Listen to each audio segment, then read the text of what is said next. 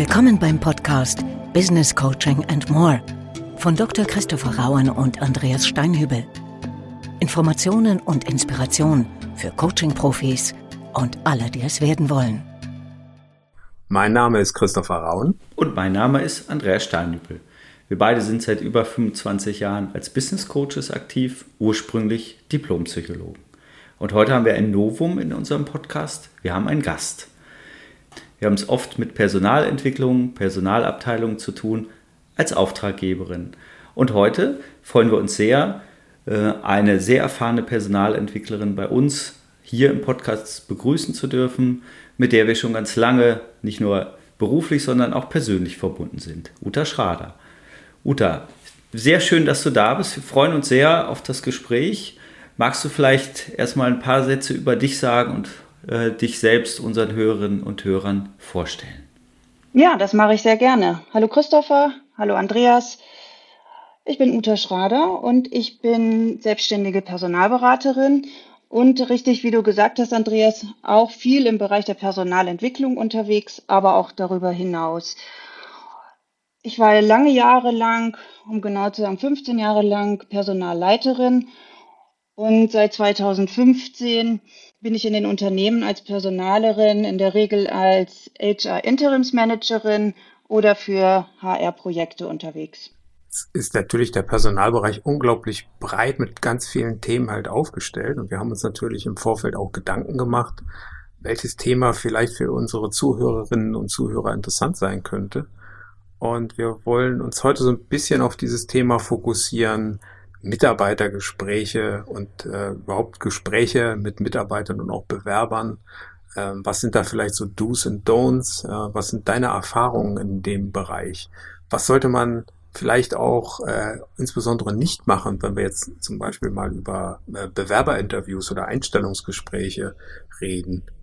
Bei Einstellungsgesprächen bin ich immer gemeinsam mit der Fachabteilung, also mit Führungskräften aus der Fachabteilung unterwegs und da gibt es die ganz verschiedenen äh, Gesprächssituationen in den Bewerberinterviews, wo es erstmal darum geht, sozusagen die Personalabteilung, also mich jetzt mal in der Person und die Führungskraft zu harmonisieren in dem Gespräch, um gemeinsam äh, den Bewerber so kennenzulernen, dass wir im Anschluss halt auch wirklich wissen, ob derjenige, diejenige für die Funktion geeignet ist. Und Christopher, wenn du sagst, was sollte man auf keinen Fall machen? Auf keinen Fall sollte man auf der Seite des Unternehmens zu viel sprechen, weil es geht ja insbesondere um den Bewerber. Ist es aus deiner Sicht wichtig, dass das eher ein harmonisches Gespräch ist? Oder sagst du, nee, da kann man auch, auch durchaus mal etwas druckvoller arbeiten? Wie ist da deine Haltung? Es gibt zwei Sichten dazu. Einmal die Sicht als Unternehmen muss man sich in dem Moment sicherlich auch sehr gut darstellen, wenn man möchte jemanden für sich gewinnen. Auf der anderen Seite äh, dürfen die Fragen auch so gezielt und genau sein, dass man auch wirklich herausbekommt, ähm, was den Bewerber oder die Bewerberin ausmacht, welche Anforderungen der die Kandidatin mitbringt. Und insofern dürfen das auch schon sehr gezielte Fragen sein. Unangenehm insofern, als dass es ähm, sehr stressig für die Person sein sollte. Davon ähm, bin ich nicht der Freund. Es gibt ja immer wieder Menschen, die denken, wenn man, wenn man gerade Bewerber unter Stress äh, setzt, unter Druck setzt, ähm, dass man dann sozusagen die wahre Person kennenlernt. Was, was hältst du von diesem Ansatz? Ich denke, es ist ein Grundsatz der Fairness und der, der Haltung und der Wertschätzung desjenigen, der, der einem gegenüber sitzt. Also für mich ist es immer so, dass jeder mit seinem Rucksack an Talenten in dem Vorstellungsgespräch sitzt und wir haben uns für eine Person entschieden, die äh, zum Einstellungsgespräch, Vorstellungsgespräch gekommen ist, ähm, weil man aus den Unterlagen schon entnommen hat, dass sie passen könnte. Und insofern ähm, kann man jemanden auch gut kennenlernen, indem man wirklich ja, gezielte Fragen zum Anforderungsprofil stellt, aber ähm, ganz typische Druckbelastungen, um, um jemand in unangenehme Situationen äh, zu bringen, das halte ich für, für unangebracht. Ja, kommt natürlich auch nicht besonders sympathisch rüber, muss man ja auch mal dazu sagen. Ne? Also ich habe das in verschiedenen Konstellationen ja auch schon erlebt, ähm, dass absichtlich Drucksituationen hergestellt wurden und ich mich auch gefragt habe, ob den Menschen aus dem Unternehmen eigentlich klar ist, was sie damit für ein Außenbild halt darstellen. Ich finde es von der Haltung her äh, offen gesagt schwierig, mit solchen äh, Vorgehensweisen, mit solchen Haltungen äh, Bewerbern zu begegnen. Deswegen ähm, habe ich auch nochmal nachgefragt, weil ich sehe da durchaus eine Ähnlichkeit zum Thema Coaching, wo wir auch häufig über das Thema Haltung halt reden und wir auch versuchen, ähm, in der Coaching-Situation eher ein offenes, ein transparentes, ein ehrliches Gespräch zu führen. Und ähm, Offenheit werde ich in der Regel nicht dadurch erzeugen, wenn ich den Druck halt steigere will das mal aus meiner Sicht äh, ergänzen und dick unterstreichen. Also ähm, wenn wir mal gucken, wohin entwickeln sich Unternehmen auch, äh, dann können wir auch mal schauen, was ist eigentlich zeitgemäß. Ich verstehe das, Uta, was du sagst, so ein bisschen ähm, in der Logik beiden Seiten eine echte Chance von einer wirklich wahrhaften Begegnung zu geben. Also auf der einen Seite das Unternehmen, äh, was natürlich auch ein Interesse hat, äh, sich äh, darzustellen, aber auch ähm, der Kandidat, die Kandidatin. Und ähm, wenn ich es richtig verstehe, sagst du, es gibt gar nicht, ich sag mal, die drei, vier richtigen Fragen, die man immer wieder stellen kann äh, im Auswahlinterview oder im Auswahlgespräch, sondern es fängt sehr stark damit an, sich zu verdeutlichen, was ist eigentlich das Anforderungsprofil für die Weil Stelle. Weil nur dann weiß ich natürlich auch, nach was ich fragen soll. Jetzt haben wir als Coaches ja, ähm, ich sag mal bloß zwar ein sehr positives Menschenbild, kennen ja aber auch Phänomene, wenn ich mich bewerbe, ähm, gibt es äh, ja in vielen Ratgebern auch die dringende Empfehlung an die Kandidatin, den Kandidaten, stellt euch möglichst positiv dar. Das heißt, vielleicht gibt es auch Situationen, ich nehme mal das böse Wort in den Mund, dass ein Kandidat vielleicht auch äh, die Wahrheit ein bisschen dehnt oder gar lügt. Davor müsst ihr euch als Unternehmen ja auch schützen. Wie kriegst du sozusagen die Balance hin? Auf der einen Seite eine positive Unterstellung äh, als Wertschätzungsangebot zu nehmen und auf der anderen Seite auch ähm, herauszufinden, macht uns ein Kandidat, eine Kandidatin vielleicht an einer bestimmten Stelle auch was vor? Also ein ganz schönes ähm, Modell in Gesprächen ist es jeweils wirklich auch mit Beispielen aus der Praxis des Unternehmens selbst zu kommen. Also wenn dann gesagt wird, man hat bestimmte Projekte geleitet, man hat äh, bestimmte Konzepte erarbeitet, ähm, denjenigen wirklich auch in die Unternehmenspraxis reinschauen zu lassen und dann aus seiner Sicht beurteilen zu lassen. Und hier einfach äh, zu überprüfen, äh, gibt es da dieses Wissen, von dem der Kandidat, die Kandidatin behauptet, äh, dass es da eben fit ist, ähm, gibt es da so Transferleistungen, die man erkennen kann. Also so Praxisbeispiele finde ich immer sehr schön, um ähm, ja, um das hier nochmal ähm, zu hinterfragen und wirklich einfach nochmal genau zu hinterfragen, genau hinhören. Äh, wie genau meinen Sie das? Oder äh, können Sie das nochmal im Detail erklären? Auch da zeigt sich, äh, ob jemand sicher in seiner Sache ist oder, oder eben auch nicht. Und schlussendlich bleibt natürlich auch immer noch die Möglichkeit, einfach ganz offen nach Referenzen zu fragen. Ich habe gerade eine Frage noch so, vielleicht vom Format her nochmal. Jetzt ähm, haben wir ja die Möglichkeit, sehr viel auch mittlerweile online zu arbeiten. Viele Unternehmen nutzen das auch. Ähm, wie sind da deine persönlichen Erfahrungen mit äh, dem Thema Bewerberin-Auswahl äh, mit äh, Online-Videoformaten? Also für mich ist das eine sehr gute Möglichkeit, auf jeden Fall ein, ein erstes Interview zu führen. Gerade wenn wir über Führungskräfte oder auch Experten nachdenken, ist ja, ist ja das Thema Zeit und überhaupt Erreichbarkeit ja eine Größe. Und hier sind wir also viel flexibler geworden, indem wir auch ähm, mal im Laufe des Tages jemanden zum Gespräch einladen können, wenn er eben keine lange Anreise hat. Für das Gespräch selbst, ja, für den ersten Auftakt, um bestimmte Dinge einfach schon mal zu äh, herauszufinden, zu klären gegenseitig, ist es gut. Ich muss aber immer auch sagen, in einem zweiten Gespräch ist der Eindruck auf jeden Fall immer noch mal anders. Ja, die, das reine Online-Gespräch ersetzt noch nicht äh, das persönliche Kennenlernen auch vor Ort und natürlich auch äh, für den Kandidaten, die Kandidatin selbstverständlich überhaupt äh, ein Gespür für das Unternehmen zu bekommen. Jetzt haben wir uns ja ein bisschen ausgetauscht zu dem Thema Bewerbungsgespräche, Einstellungsgespräche, aber es gibt natürlich auch noch Gespräche, die viel häufiger noch vorkommen oder zumindest vorkommen sollten im Unternehmen, nämlich die guten alten Mitarbeitergespräche und natürlich insbesondere für uns Coaches ja auch interessantes Thema Feedbackgespräche. Ähm, nach meiner Erfahrung ist es ja so, dass gerade was das Thema Lob und Kritik anbelangt, gerade Führungskräfte, die ihren Mitarbeitern äh, Feedback geben, zu einer gewissen Tendenz neigen. Du ahnst, in welche Richtung ich will. Ähm, wie sind deine Erfahrungen?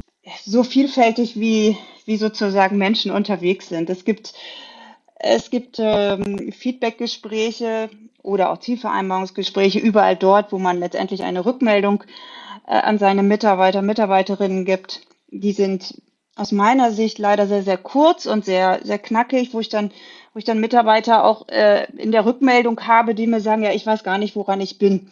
Das, da ist das Instrument einfach äh, ja viel zu wenig angewandt und viel zu schade, dass man da das, das Thema Kritik und Lob ähm, einfach gar nicht genutzt hat, um, um seine Zusammenarbeit nochmal zu verbessern und dem Mitarbeiter eine, eine gute Rückmeldung zu geben.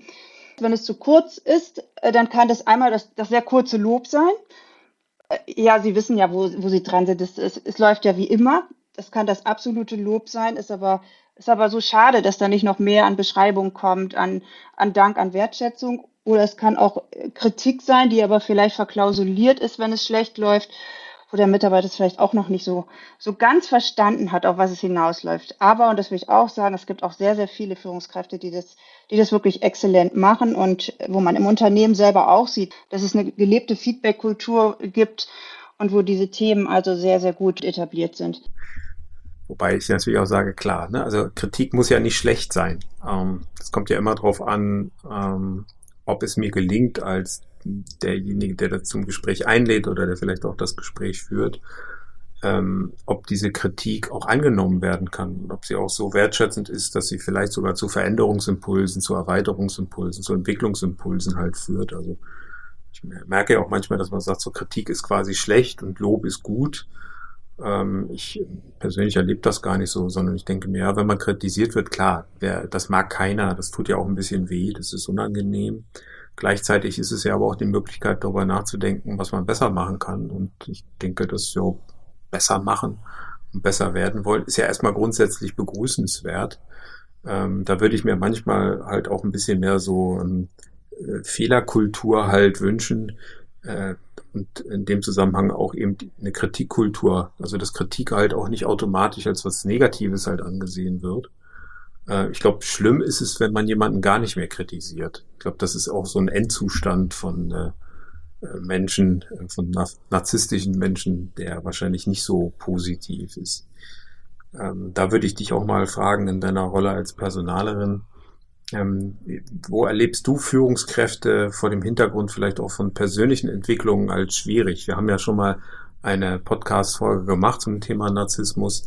Hast du da auch ähnliche Erfahrungen gesammelt, dass es manchmal so Führungskräfte gibt, ähm, wo es aufgrund von, sagen wir mal, Persönlichkeitseigenschaften nicht so einfach ist für die Mitarbeiter? Ja, absolut. Das, das passiert natürlich schon in der Praxis, dass ich solchen, solchen Führungskräften begegne. Also ich kann mich, äh, ich kann mich an eine Situation erinnern, wo, ähm, ja, wo eine Führungskraft sehr, sehr unglücklich war, weil es eben gleichzeitig die, die absolute Top-Fachkraft gleichzeitig war. Äh, und ähm, diese Person eben von den, von den Mitarbeitern, von dem Team halt sehr viel verlangt hat und gleichzeitig das Team aber nicht, nicht mitkommt. Äh, und hier einfach ähm, die Gesprächsführung äh, mittlerweile sehr, sehr schwierig war, weil äh, die Situation halt eben sehr sehr verhakt war und da kein gemeinsames äh, Verständnis einfach mehr da war. Denn den Reihen jetzt Aufgaben zu delegieren und zu sagen, so, ihr macht es jetzt, oder auch auf der anderen Seite der Mitarbeiter zu sagen, ja, wir, wir empfangen zwar die Aufgaben, aber in dem Umfang schaffen wir das nicht oder in der Komplexität nicht. Hm, das kann schon mal mitunter zu sehr schwierigen Gesprächssituationen führen, äh, wo man dann auch als Personaler eben mit äh, befragt wird, oftmals auch von beiden Seiten, wie gehen wir jetzt damit um? Aus meiner Sicht heißt ja das Zauberwort immer Kommunikation. Also miteinander reden ist wahrscheinlich besser als übereinander zu reden. Gibt es da aus deiner Sicht so Erfahrungen, was man, was man machen kann, dass gerade so bei vielleicht auch sehr technisch oder sehr zahlenorientierten Führungskräften ähm, da die, die Kommunikation auch ein bisschen mehr in ja, in den Vordergrund halt der Führungsaufgabe halt rückt, weil ich erlebe es ja auch so, dass viele Menschen, die aus so einer Fachrolle herauskommen und dann befördert werden in Führungsaufgaben, nicht, nicht wirklich häufig gut sind im Bereich Kommunikation, halt gerne und gute Facharbeit halt leisten, aber dann natürlich eben so Mitarbeitergespräche, Beurteilungsgespräche, Feedbackgespräche, das läuft halt alles so nebenbei und ist auch ein Stück weit ungeliebtes Kind. Äh, ich erlebe viele Führungskräfte, die zwar Feedback wirklich geben wollen, aber eine große Sorge davor haben, durch zu kritisches Feedback, ähm, was bei mir häufig ankommt, etwas kaputt zu machen. Und deshalb fast, ähm, also ich erlebe fast so einen Gegentrend, äh, dass sehr wertschätzend mit Mitarbeitenden umgegangen wird, aber ähm, dass oft eine notwendige Kritik, eine angemessene Kritik, eine sachorientierte Kritik viel zu spät geäußert wird. Äh, und äh, da wäre einmal meine Frage in deine Richtung, wie erlebst du das und was können wir vielleicht auch dazu beitragen, dass es ausgewogen ist? Weil das wäre auch so meine Haltung, nur Lob ist nicht nützlich, nur Kritik nicht, aber ich muss sozusagen eine Ausgewogenheit herstellen können und darf aber auch nicht kritische Punkte aussparen. Also wenn, wenn du da mal so auf, auf diesen Korridor äh, nochmal eingehen magst. Ähm, gebe ich dir recht, also hier äh, wirklich auch äh, Kritik oder auch eine Rückmeldung zu geben äh, in, in konstruktiver Art und Weise, die, die sich vielleicht erstmal nicht so gut anfühlt wie, wie einfach ein, ein glattes Lob. Äh, das kommt schon ein Stück weit zu kurz. Das kann sein, dadurch, dass äh, ja im Alltag vielleicht äh, einfach wenig Zeit auch dafür bleibt, um sich, um sich genauer darauf vorzubereiten, weil ich finde, dass, ja, das ist erstmal per se etwas schwieriger, als, als, ein, als ein Lob und ein Danke auszusprechen ja, diese, diese Konflikte da möglicherweise zu scheuen, die dadurch entstehen, dass man sagt, naja, eigentlich habe ich ein gutes Verhältnis mit, ähm, äh, mit meinem Team, mit meinen Mitarbeitern. Aber jetzt da vielleicht so ein Tor aufzumachen und zu sagen, mh, hm, an der Stelle läuft was nicht rund, äh, an der Stelle muss ich mit dir darüber reden, äh, das scheuen, das scheuen schon einige, ja. Das äh, kann ich gut nachvollziehen. Und was am was ganz schade ist, wenn sozusagen die Personalabteilung dann ins Spiel kommt, wenn es, wenn es sich schon so verfahren hat und äh, ja, äh, möglicherweise über ganz andere Dinge nachgedacht wird. So, wir, es läuft nicht, aber die Personen haben sich noch gar nicht so richtig darüber ausgetauscht. Ähm, hast du für unsere Hörerinnen und Hörer vielleicht ein paar Tipps, wo du sagst, das ist ganz wichtig, darauf sollte man unbedingt achten, wenn man Mitarbeitergespräche führt? Also egal, welche Art von Mitarbeitergesprächen es sind. Wir hatten mit Bewerberinterviews angefangen, wir sind am, am Feedbackgespräch vorbeigekommen. Es gibt äh, Jahresgespräche, es gibt äh, Kritikgespräche. Und ich denke, man muss, ähm, man sollte sich schon die Zeit nehmen und sich vorbereiten, sich auf die Situation einlassen, ähm, sich auch nicht stören lassen bei Mitarbeitergesprächen, ähm, sondern das zeigt ja auch schon, wie, wie ich eigentlich in das Gespräch reingehe und äh, wie wertvoll mir das Gespräch ist. Und insofern ist das eigentlich auch eine große Bitte, ähm, sich auf die Mitarbeitergespräche so einzulassen, äh, dass man eben das, das Thema gut platzieren kann, äh, sich, sich gut austauschen kann und, im, und nach einem Gespräch halt wirklich so auseinandergehen kann, dass alle Informationen und, und die Anliegen geklärt sind.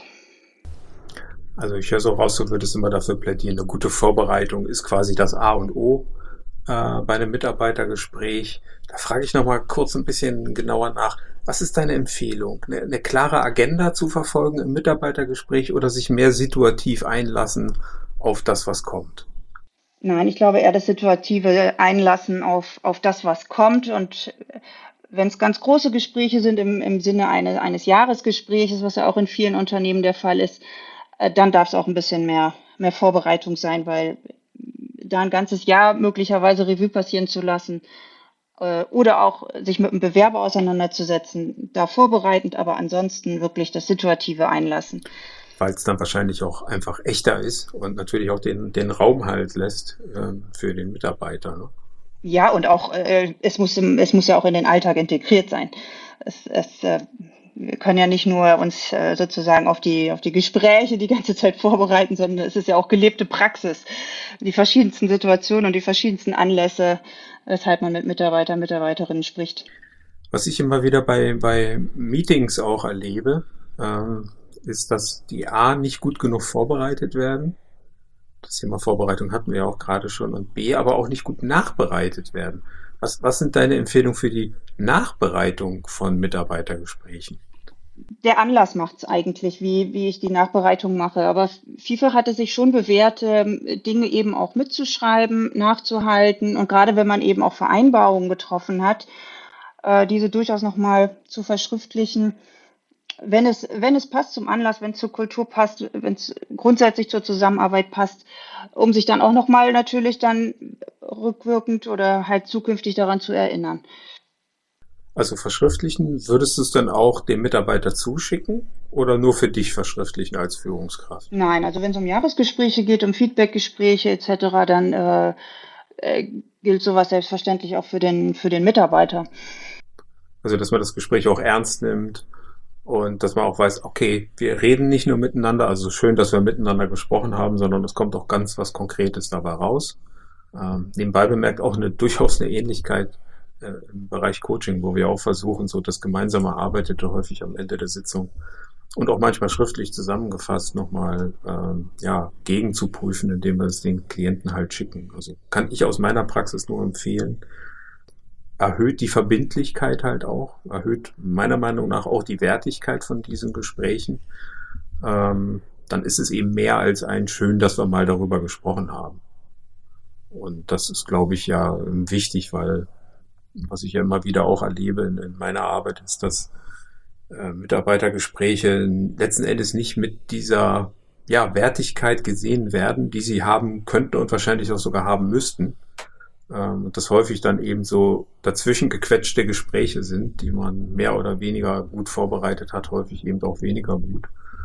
Und dann macht man halt diese Gespräche, weil man sie halt machen muss. Ähm, aber Leidenschaft ist häufig eher woanders zu spüren. Das ist so eine Beobachtung, die ich zumindest äh, immer wieder mal feststellen konnte. Ohne jetzt den Führungskräften grundsätzlich nachsagen zu wollen, dass wir das nicht machen wollen, aber ich habe natürlich auch nur einen Ausschnitt in die Welt, wo ich ja häufig mit Führungskräften zu tun habe, die schon in einer relativ starken zeitlichen ähm, Belastung sind und ähm, wo man natürlich dann gerne mal so ein bisschen einspart bei den Dingen, wo man glaubt, äh, das könnte auch ein bisschen schneller gehen. Das ist äh, aber wahrscheinlich dann auch einer der Gründe, warum es dann später an entscheidenden Stellen dann umso länger dauert, weil ich erlebe ja auch immer wieder, welche Konsequenzen das hat, wenn das Thema Kommunikation nicht ganz so ernst genommen wird.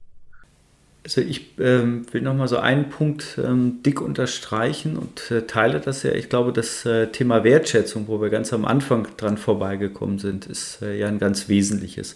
Also wenn wir nochmal zusammenfassen, ähm, dass Kommunikation, Gespräche eins der wichtigsten Instrumente für Führung überhaupt darstellt. Ähm, sowohl im Auswahlprozess als auch im Steuerungs- und Führungsprozess. Ähm, dann äh, brauchen wir eine Aufmerksamkeit, da brauchen wir eine Fokussierung und eine Verlässlichkeit. Und die Haltung, Uta, die du angesprochen hast, die teile ich erstmal sehr. Ähm, und ich will das nochmal in einem Satz zusammenfassen. Ich bin ganz Ohr. Ich bin ganz bei dir. Dass das die wesentliche Haltung für alle guten Gespräche sind. Äh, dass das die wesentliche Haltung für alle Gespräche ist. Äh, und da haben wir, glaube ich, heute ganz, ganz viele Impulse bekommen. Uta, was ist dir zusammenfassend vielleicht auch noch wichtig, unseren Hörerinnen und Hörern ähm, ergänzend mit auf den Weg zu geben? Vielleicht gibt es noch Hinweise oder ähm, vielleicht magst du einfach äh, zusammenfassend noch was loswerden. Also aus meiner, aus meiner Sicht ähm, sind jegliche Art von Mitarbeitergesprächen einfach ein, ein sehr, sehr wertvolles äh, Tool und ein sehr wertvoller Schatz für jedes Unternehmen. Auch über Mitarbeitergespräche zeigt sich, wie, ja, wie erfolgreich äh, Menschen miteinander arbeiten können, ähm, wie Führung funktioniert, wie das gegenseitige Verständnis funktioniert, wie aber auch das Thema Leistungsmotivation, ähm, also wie auch Menschen motiviert werden können. Und insofern einfach die Sicht auf der Dinge, dass man dass man als Personaler wirklich äh, gut daran tut, hier darauf hinzuweisen, auf diese tollen Instrumente, auf die verschiedenen Situationen und eben auch mit daran wirkt, Menschen zu befähigen, diese Art von Gesprächen einfach zu führen. Ja, und hoffentlich dann auch zu einem, zu einem guten Ergebnis dann zu bringen, dass es äh, nicht nur eine lästige Pflichtübung halt wird, sondern wirklich dann halt auch geschätzte Gespräche sind, ne, weiterführende, äh, weiter die Entwicklung führende Gespräche halt letzten Endes halt auch werden können. Ja, damit sind wir heute auch schon am Ende unserer Podcast-Folge. Uta, vielen Dank, dass du bei uns warst. Vielen herzlichen Dank für, für das Gespräch, für die Einblicke. Ganz, ganz herzliches Dankeschön von unserer Seite. Gerne, hat mir viel Freude gemacht mit euch. Ja, und äh, beim nächsten Mal beschäftigen wir uns dann mit dem Thema Entscheiden bzw. Entscheidungen treffen. Und für heute sagen wir Tschüss und auf Wiederhören. Und natürlich würden wir uns auch freuen, wenn Sie unseren Podcast abonnieren. Ich sage danke fürs ganz bei uns gewesen sein, ganz Ohr gewesen sein äh, und äh, wir freuen uns auf die Entscheidung. Hoffentlich, dass Sie auch wieder beim nächsten Mal zuhören. Gute Zeit. Bis dahin. Sie hörten den Podcast Business Coaching and More. Wenn es Ihnen gefallen hat und Sie die kommende Ausgabe nicht versäumen möchten, abonnieren Sie bitte den Podcast. Auf Wiederhören.